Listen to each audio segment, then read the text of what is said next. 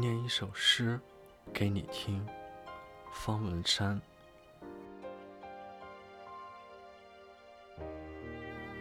下雨过后的屋檐，果然是适合风铃。你从窗外看到风刚刚冒出嫩芽的声音，很轻。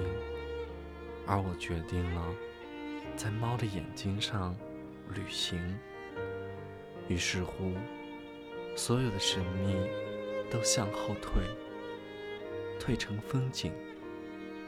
只有隐藏的够灵巧的事情，才能长成蒲公英，然后毫无负担的跟着前进，很小心，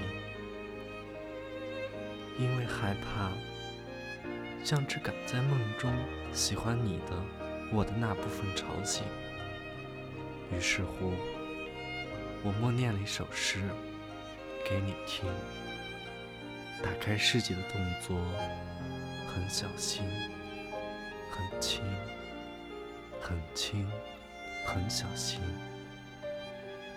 就像猫跟风铃念了一首诗给你听。